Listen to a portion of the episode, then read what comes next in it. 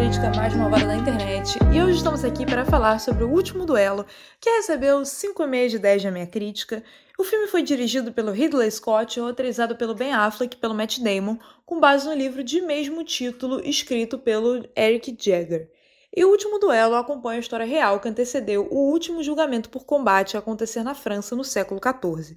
Esse julgamento acontece porque uma mulher chamada Marguerite de Carrouge foi estuprada pelo Jacques Legris, que era um amigo de seu marido, Jean de Carrouge, e ela denuncia o caso, fazendo com que o marido desafie Legris para um duelo.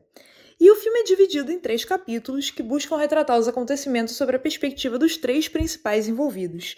E embora essa possa parecer uma ideia boa em teoria, na prática ela revela alguns problemas. Falei isso recentemente aqui quando falamos sobre os filmes sobre o caso von Richthofen, né?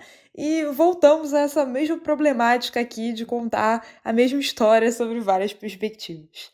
É até interessante ver as modificações na narrativa as diferenças de montagem ao longo das três versões que são exploradas aqui, mas é necessário dizer que a perspectiva do marido, do Jean de Carrouge, pouco acrescenta a história, além do fato de que ele não é um personagem particularmente interessante de se acompanhar e a perspectiva dele é a primeira, então o filme já começa a entediar o espectador logo de início. Já a perspectiva do Legris, ela é bastante relevante para a história, mas ela também conta com muitos detalhes que pouco acrescentam e poderia ter sido facilmente reduzida aqui. A versão essencial para a narrativa mesmo é a da Marguerite e ela é deixada para o terço final do filme, para quando o espectador já está um tanto quanto cansado e de saco cheio. Mas a gente precisa dizer que essa parte final dela é a melhor de todo o filme e também que o, o, duelo final, ele é muito bom, ele funciona muito bem como clímax do filme, e ele é muito bem dirigido, como a gente já sabe, né, que o Ridley Scott ele dirige bem cenas de batalha e coisas desse tipo. Algo que me incomoda nesse filme é o fato de que muito é revelado a respeito do Legris e do Jean de Carrouge, os problemas deles, a amizade, posterior rivalidade entre os dois, enquanto bem menos é mostrado sobre a Marguerite, a personagem central da narrativa. Sem ela, não haveria história, mas ainda assim ela é retratada como se tivesse simplesmente brotado do chão na noite do casamento. Ela não tem vida anterior, a gente não sabe praticamente nada sobre ela. E outra coisa que eu gostaria de falar um pouco aqui sobre a retratação dela é porque tantas obras, tantos filmes e séries insistem em filmar cenas de estupro de uma forma muito explícita e fazer aquilo ser algo muito agoniante.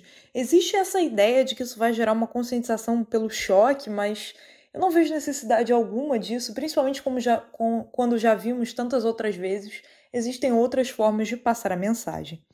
E esse longa-metragem tinha nítida intenção de denunciar a cultura do estupro, que culpabiliza a vítima, e tem até momentos em que de fato consegue fazer isso, como na cena em que a Margarita está prestando depoimento, que para mim é uma das melhores do filme, mas ocorre um deslocamento narrativo muito grande para dar foco à relação do Jean e do Jacques Legris e que acaba por fazer com que o filme reproduza um pouco da lógica que ele próprio quis criticar, ao dar menos importância à vítima do que aos outros envolvidos no caso.